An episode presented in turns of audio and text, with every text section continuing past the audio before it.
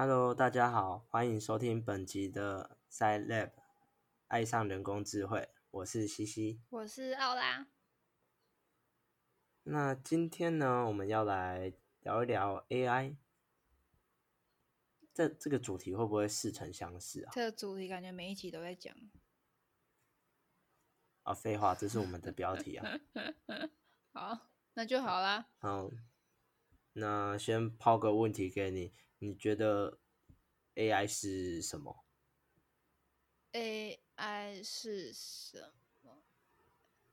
？AI 就是用用程式啊，去弄出去去自动化很多事情，这样的感觉。嗯，嗯，哦，那那这个其实算算就是我们传统的 AI。对，为什么说传统？因为现在大部分在报章媒体看到的 AI，之前讲过嘛，就是都在讲说那些 AI 可以达到什么事啊，什么事啊，然后正确率多少，嗯，就是可能看那个图片，看那个癌细胞比医生还准啊，或者什么的。那这种 AI 呢，就是属于我们近几年比较夯的 AI，就是其中的深度学习这个技术。嗯那今天就是要来跟大家讲，哎，这个深度学习到底 AI 是怎么学习，还有怎么深度的去学。嘿，那你平常就是学习的话，你是都就是看书嘛，然后考试就念书嘛？那你觉得怎么样的学习对你来说是深度的？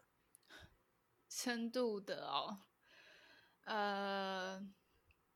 就是要可以融会贯通，我就觉得算深度吧。就是你真的了解这个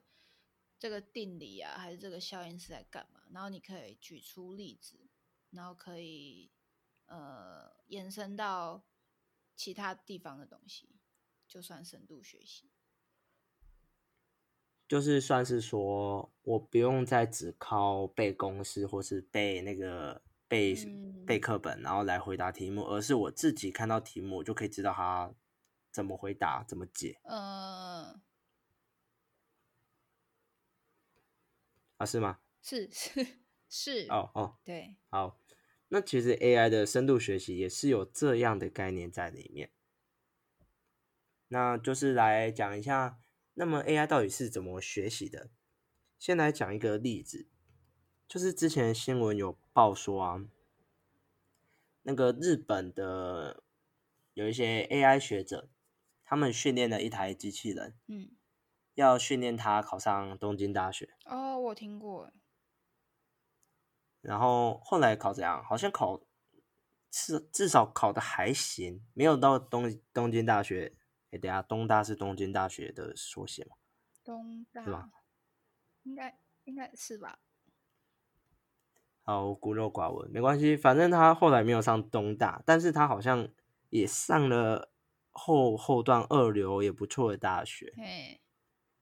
那这个都是机器人，就是自己去回答题目，自己读题目。哦，那这个是怎么训练的呢？就是其实要训练机器人，跟我们人类自己从小到大一样，就是我们是经过不不断不断的去写那个考卷、写题库这样子，嗯把自己的那个什么累积起来嘛。就是哦，我看到这个题目，我就知道它是什么。嗯，然后我看到这个题目，哦，它关键字有这个，那我就要用什么公式？然后我看到这个题目，它写什么？呃，唐玄宗。好，那我就知道下面选项要选，大概要选哪一个？听起来这样子的方式，对啊，你在高中生不都这样吗？高中生就是这样，我们也都经历过，嗯，就是要一直刷题、刷题库，就像是刷刷刷刷刷，真的是就像是你考多艺、考雅思，也不是要一直不断的练习、不断的刷题嘛？对啊，建立熟悉感。对，那其实 AI 也是这样训练的，只是呢，AI 是借由我们讲的大数据来做训练。嗯有的 big data 可能一万笔、一百万笔、一千万笔的资料，然后拿去给这个机器。嗯那这个机器一般指的是什么？我们会称它为 model 一个模型，M-O-D-E-L。嗯那我们去训练这个 model，那去训练这个 model，我们就是把我们这些大数据给它喂进去 model。那要怎么喂进去？我们等下再讲。那你就先想说，我把这个 data 一笔一笔的喂进去这个模型，然后把这个模型去训练到，哎，它懂这个数据，它可以理解这个数据，下一次它再看到，它不会再 miss 掉了。嗯这样子。然后就有这样子呢，那我们看到什么正确率九十几啊或八十几啊这些，它都是怎么评测的？难道他可能就是预测一百个人，然后中九十个这样子吗？嗯。当然不是这样记，我们会记的方式是，我们会把我们的训练资料可能切成八比二吧，嗯。然后八比二呢，就是我们拿八成的资料来做训练，最后两成，因为这些这些我们的 data 都是有正确解答的嘛，所以我们把这八成的拿来给他，告诉他说，哎，这一题唐玄宗在几年几年死亡，然后你要选 A，就是什么一叉叉叉年，差点讲一八多少，好像没有那么没有那么近。好，那就是我们给他一个题目和正确答案，那他这个模型自己去计算，自己去理解这个题目，他应该要怎么样去算出他的答案？就是看 A、B、C、D 的选项是什么，嗯然后最后我们会有正确答案，可能是 A 或 B 或 C 或 D 嘛。那他经过这样不断的刷题，那我最后再拿额外的另外的那两层的题目，就像是我们高中可能那个参考书可能有八成的练习，最后两章总复习的那种测验，或是说模拟考这样子，你刷了两本书的题目之后，你去考模拟考这样子。那这个模拟考我们有正确答案，所以他就借由这样子八成的资料训练完之后，拿这两两成的他来作答，然后我们用这两层的答案跟他作答的答案来去比较，说，哎，他答对了几题，正确率多少，这样子。嗯那这样子就是我们常常看到，哎，正确率高达九成，那就是用我们已经人工标记好的 data。那剩下的就是把它应用到实际的领域，就是可能像刚刚讲的癌细胞的辨认啊，那我们可能提供这个模型一万张癌细胞的那个图片，可能有包含或没包含，然后就是它会把癌细胞圈出来。那我们把这个可能一万张分成八千跟两千，那我们就不断的训练，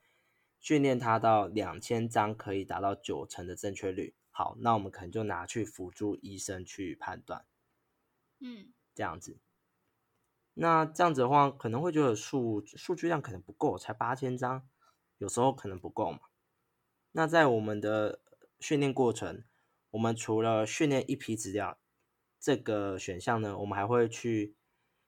去调控另外一个参数，叫做我们训练它多少轮。我可以对同一批资料训练很多轮，就像是我们去考试，我们有些题目我们作答完，我们发现它错了，嗯，稍微注意一下，就是我们会去脑袋里去把它改说，哦，原来我这里记错，或者我这里想错，嗯。那改之后下一次再遇到，搞不好还是会错啊，嗯哼所以他就会经由可能我训练五十轮，他把这八千多题做个五十次，哦，那这样子的话，相对的，你对这一个考题你就会更熟悉。嗯好，那这个就是我们一般 AI 在训练模型的方式。那讲那么多，你觉得 AI 会比人类还聪明吗？我觉得一定会啊，就是因为我们人不可能就是一直去算那么多那么多的题目嘛，然后嗯也没有办法记得那么多东西，嗯所以我，觉得如果他就是像这种深度学习的话，感觉就是他在某一个领域方面一定会比呃同样领域的人类还要来的厉害，这样。嗯哼，嗯。那你刚刚讲的一句话还蛮关键的，就是他在某一个领域一定很有机会比那个领域大部分的人还厉害嘛？对，可能比八成还厉害。嗯，那这是因为他可能做过这个领域的呃跑过这个领域的一百万笔 data，所以他可以比世界上这个领域九成的人还厉害。嗯，对啊，就像那个那这个，嗯，就像那个 AlphaGo 啊，就是因为我本身是算是会下围棋的人嘛，然后哦，我都没听过哎，哦，真讲你不是你都没讲，反正就是因为它是十九路乘以十九的棋盘，所以它有很我不知道这样到底是多少，反正就是很多无限近乎无限多种的的那种棋式吗？就是不太可能会有完全一模一样的棋，但是像 AlphaGo 应该就是一直去一直下，一直不停的下，下到他可以知道说，呃，对方下了这一步之后，他就应该要下哪里，他就可以预测到说后面对手的第二手啊、第三手、第四手会怎么下，然后他就可以直接计算到，就是他会不会死掉，还是呃对手会死掉之类的，这样嗯就很这就是人类没有办法达到的境界啊。嗯嗯，那我先问你，你可以解释一下什么是棋谱吗？棋谱 就是不是有时候会背什么棋谱哦吗？，因为像很多像是一开始好了，就基本上会有比较固定的下法，就是呃，有固定类似我们公式嘛，就是别人这样封，我往这一格下，对对那他后面的路都被我封死了，对这样，然后因为要要去下棋谱，是因为他我们要知道说，就是很高端的人为什么要下这边，就是他下这边的用意是怎样怎样，然后我们可以自己摆说，如果不按照他这样下的话，会发生成什么样的歧视？嗯，这样有解释到我吗？我刚刚帮你解释的时候，你有没有觉得我很意外？对啊，你会是我小学也学过，好吗真？假你也会哦。但他早就从我记忆里不见了。刚刚要不是你提到，我突然我也我也想不起来。好，下一次下一次你可以讲一集记忆的哦，深度的记忆提取，，好，还有联想。好，那刚刚讲到的 AlphaGo，其实就是大家知道，就是刚刚讲的棋谱，就是类似一些公式，就是当你今天你的局势，你的那个棋盘上面的局势是这样，那一般这这些都是会让我们在练习的时候参考，就是可能这个教科书上说，哎，这一盘棋士的局那个这个情势，你会下一步要下哪？嗯那一般都会有几个比较好的解法，就是下法，大部分都是一个，就是出个比较固定的那个题目，然后就是你下那里就可以一个漂亮的防守或漂亮的进攻。嗯嗯，对，那 AlphaGo 也是，它可以就是学很多棋谱。那它棋谱当然除了基本的这些，呃，这些比较公式化的棋谱之外，它还有就是每一个棋谱可能它会把就是所有世界顶级顶级赛的那个棋盘啊，都把它存下来。那就是每一步，不管是黑方白方，每一步下的棋，它都把它存下来。哦，那么他就去分析说，哎，我现在这个棋盘，现在这个状态，我下哪一个点的胜率最高？嗯那胜率最高怎么算？其实很简单，呃，当然它不一定是只有参考这个，它的计算方法一定很复杂。那就最直观的想法就是，假设我的 data 里有可能一万场比赛的那 data，那我一万场比赛的第四颗棋子要放哪？一定会有一万张嘛？对，那我就可以从这第四颗棋子的位置找说哦，哎，我第四步棋放这边，那它的胜率是多少？一万场里面，我第四颗棋下在这里，它的胜率是多少？嗯，然后他就可以简单的去挑出最佳的那个呃胜率最高的那一步，就去下去下。这样子哦那这个就是一个方法。嗯哼，然后或者是说，就是奥拉刚刚讲的，它可以预测到下面好几步。嗯其实我们有时候下棋也会就是遇到一些神人，他就是根本已经预知你三四步了，然后一下你可能一下下下去，他说：“哎，你下这里，我两回合内就把你封掉哦。”嗯，然后就只好拿起来再下这个，啊，这个一回合就封掉了哦，就会有这种神人。他可以预测一两步。那 AlphaGo 只是因为它用电脑运算可以更快，然后储存量更大，所以他可能预测六七步甚至十步啊、二十步这样子。嗯所以他这些也是借由这样不断的把棋谱喂进去给他，他不断的分析现在的局势，那他适合这一个棋盘当下局势适合下哪一颗，他要去下他他那一颗。嗯好，那这就是 AlphaGo 呃其中一个就是呃那个判断要下一步哪怎么下的方式。好，那回到我们刚刚讲的考试机器，其实我们刚刚讲好像就是都一定要有大数据才能去称呃才能被称为深度学习。那其实机器在学习的时候，除了深度学习，它还有一种叫统计的学习，这个比较偏传统的那个机器学习。哦在以前我们 data 不够的时候，要怎么学习？呃呃，，其实他跟你想不到的，你想不到我要你说什么。想不到，然后呢统计的学习其实也跟我们人类一样，你高中有解过那什么 x y 的什么线性回归吗？或是统计课？有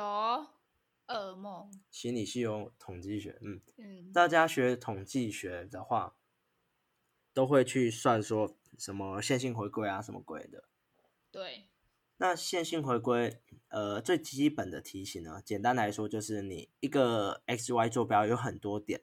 那你希望取得一条线，一条直线，嗯然后可以把呃可以画出来，然后所有点距离这一条线上最近的距离相加起来是最小的。哎，你很懂哎，我资工系，哦，职工也会学这个是吗？资工也有统计学哦，啊，虽然我没有统计学哦，虽然我没有修啦，那你怎么会知道这啊，不然我们 AI 跑分析、大数据分析怎么跑，我们也要懂啊。哦，好啊，有道理。好啦，基础数学啦。那这种就是呃比较偏统计式的，你可以把就是 x y 那个平面上面的各个点当做一笔 data，所以我一万个点，其实我可以找出一条线，可以把这一万个点给它平均化出来。嗯，那假设今天，假设今天呢、啊，我要把可能刚刚讲的那个题目嘛，考试题目，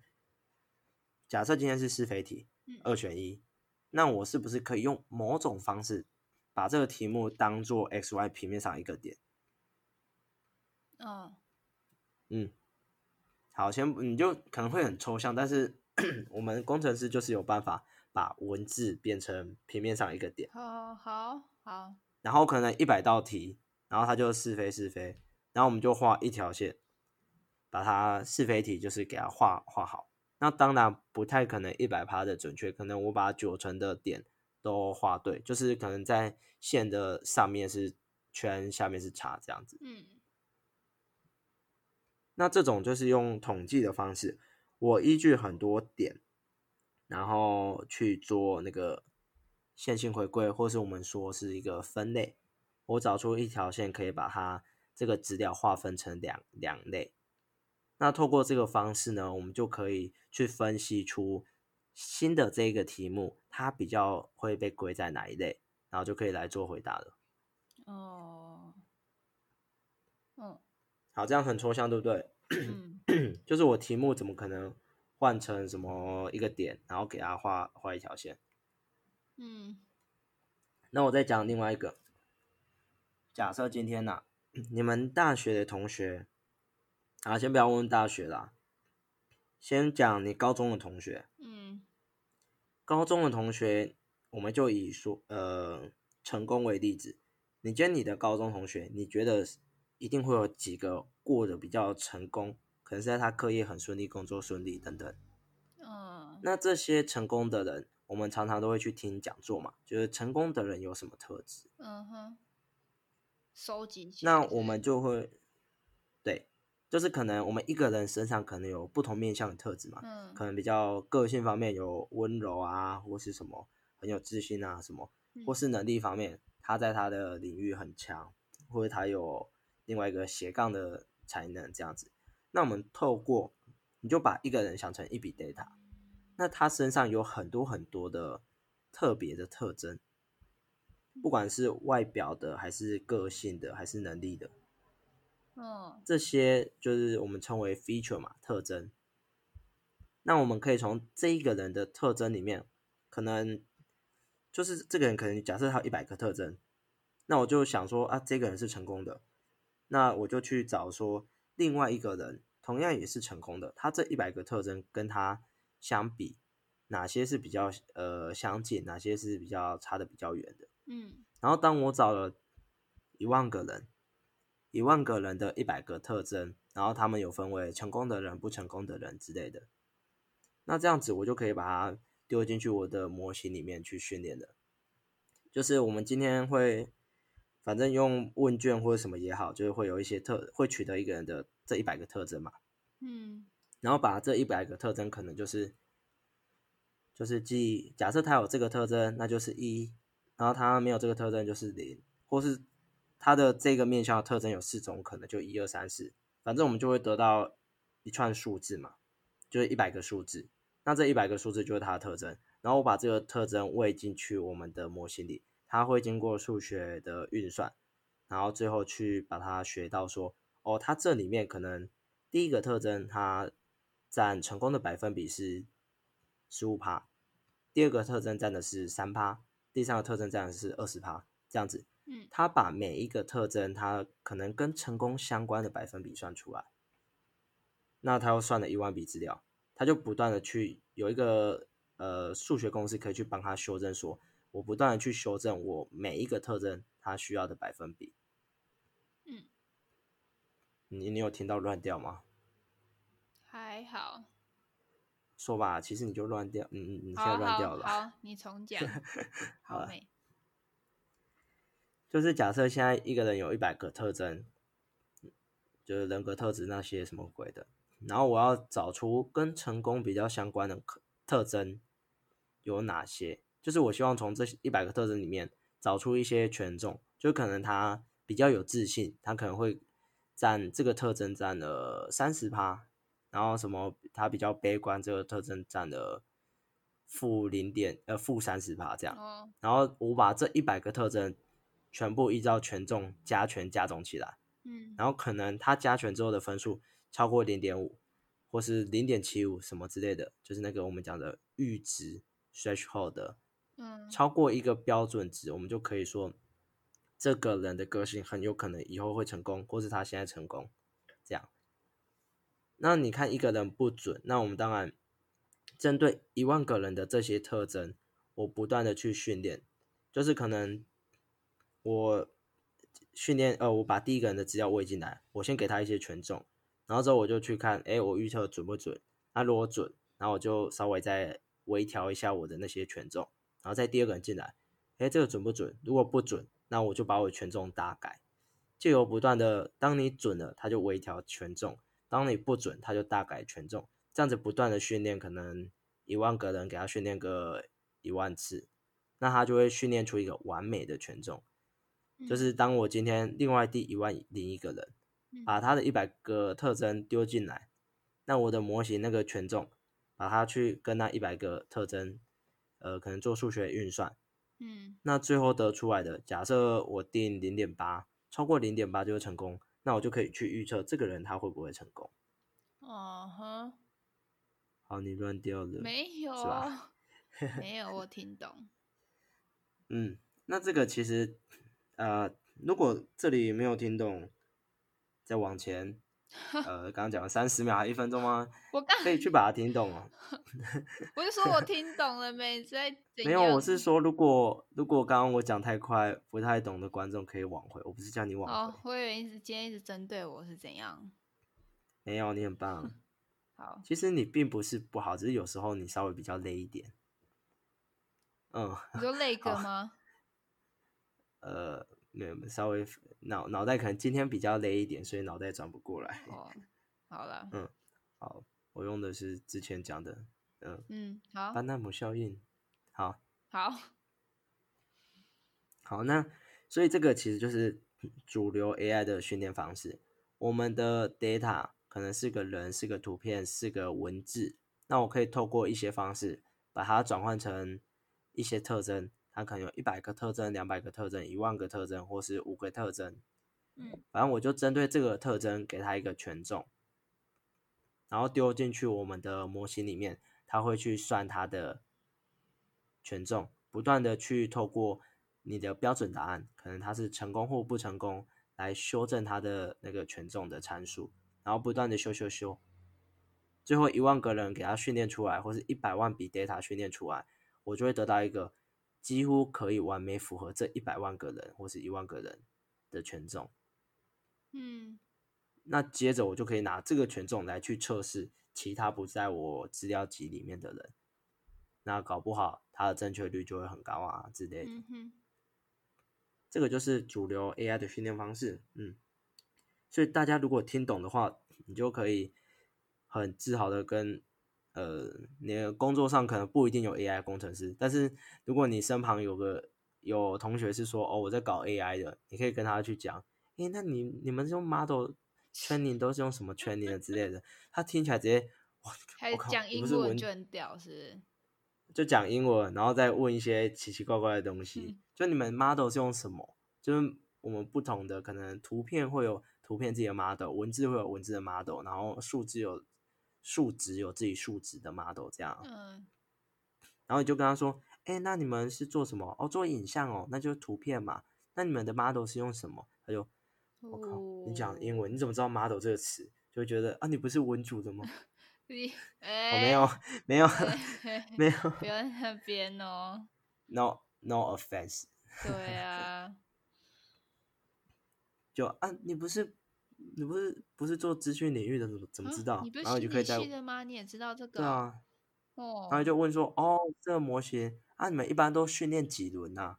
就我刚刚讲的，我们同一笔 data 可能训练一轮，就同一个模拟考，你做一次不够好，回去再给我复习一遍，再训练一整次。嗯那模型可能一次都训练一百轮、一千轮都有可能，所以也不用太太意外。嗯嗯那这些你这些话一讲，人家工程师马上不敢轻视你，马上会觉得他饭碗要不保了。笑死。好，那这里的话，最后再跟大家总结一下，就是现在的 AI 训练的话，我们刚刚讲了哪些，然后还有哪些是关键点。那第一个就是我们要训练我们的 AI 模型，我们一一定要有 data 嘛，大数据。嗯，我们要知道说我们现在要解决的问题是什么，他那里有大数据，可能一百万笔或一千万笔，嗯，或是一万笔啦，嗯。好，那这个 data 就是最重要的。我今天要做一件事，对于 AI 工程师来说，就是要有 data，嗯对嘛？就是其实也不止工程师，你要做任何事情，你一定要先有范例嘛，让人家知道说，哦，你要解决什么问题，然后我可以从你的范例去找出解法，这样。嗯好，所以第一步是我们要 data，第二步是依据这个 data 来选你要的模型，就是刚刚讲的，可能是图片，然后或者声音，或是我们的文字，或是我们的什么这些，看你的 data 是什么形式，它会有不同的模型 model 可以使用。那接着你有了这个 model 之后，第三步就是你要去给它一个我们专业术语叫 objective function，哦跟着我念一次，objective function，好吧，就是目标函数啦。objective 就是目标，然后我们会有一个数学上我们都不是有一些函数嘛，就是 function。对啊，那我们借由这个目标函数来去评比说，诶，我模型算出来的数字，经过我算出来的结果，经过我的目标函数，会去判断说，诶，它有没有达标。如果有达标，那就很好；如果没有达标，我就会让他去回去修改模型里面的参数。就像是你今天交考卷，然后老师帮你改，哎，六十分，好啦，可以啊，没有国国小国中应该算八十分才可以过。就八十分以下就，哎、你不行，你再回去帮我订正，哎，就是这样八十分以上就好了，老师又可以接受，然后就继续下一章啊。如果低于八十分，哎、这张会去订正，订正好了才可以写下一张，嗯这样子。那就是这样子，三步，呃，三个要素：data、model 跟 objective function。那剩下的就是看你要训练几轮。就是你要把你的这些 data 跑过几轮。那跑过几轮就是看说它，就是你这个模型一直跑过一轮资料，它的正确率多少？跑过两轮正确率多少？然后就一直不断不断的跑，就像是我今天给你一个题库大总会，然后给你，然后去写，假设平均六十分哦不够，你再给我再去重写一次，原封不动同样的题目再写，哎，这次提升到八十，再去写，哎九十，然后再哎九十五。就不断的希望把我们 model 训练到九十五到一百趴之间，其实就很够了。嗯，那之后呢？这个 model 就是我们现在常常在，呃，不能说常常看到，就是现在在新闻上听到的那些什么准确率多少的 model，那这些就是它如何训练出来，然后还有到训练到什么程度这样子。嗯，嗯哼，那这样你对 AI 有了解了吗？有吧。明天去呛那个自工系的同学，说先不要 好了，不用去呛，就是这个会让你们，就是不管是听众还是你，都可以有一些基本的了解。嗯因为我们现在深度学习这四个字最重要的词是哪一个？就是学习。我们就是要去了解模型是怎么学习的。哇，好棒哦！嗯，那最后再提一个，就是如果 AI 可以。在短时间内，可能一个晚上，我们常常讲就是跑那个模型，可能会跑个一两个晚上，或是半天这样。嗯，然后它可能它里面一百万笔资料的训练，有可能就可能是我们人类一生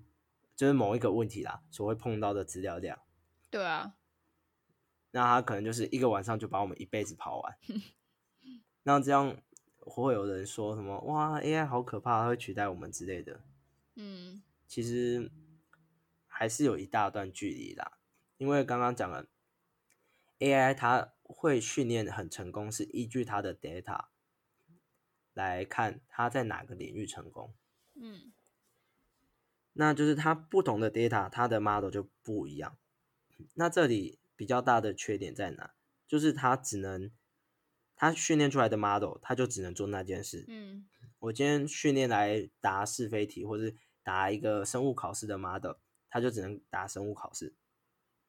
嗯，然后你把它换到可能物理考试，它就爆了。或者是说，假设我今天训练一个模型，它要能帮我辨识说，哎，这个是动物还是植物？那它可能训练到一百趴，可以正确的辨识出来。但是你把它拿去辨识，嗯，例如说。拿去辨识 B N W 或宾士，那它直接爆给你看，嗯哼，可能正确率直接变十几二十趴这样子。所以就是，嗯，这个深度学习的模型一般都是比较偏目标导向，我就是有个明确目标的领域要去解决，然后就把那个领域的 data 给他，这样子。所以说，我们人类比较厉害的是，我们会类推，我们高扩充性。我们可以跨领域，那这是现在机器学习比较难做到的。他如果要跨领域，他就是要更新他的 data，然后再把它 model 调一下，然后再重新训练。哦哈，这样子，所以是可以不用太害怕说，哇，AI 好厉害，它会它会什么打败人类或者征服人类、歼灭人类之类的。嗯哼，嗯，好，那以上就是今天的内容，你有问题要问吗？呃，没有，还是你还在思考？好像没有，目前没有。哦，看来你都听懂了，好棒哦！好，那那以上就是本集的爱上人工智慧，那我们下集见喽，拜拜，拜拜。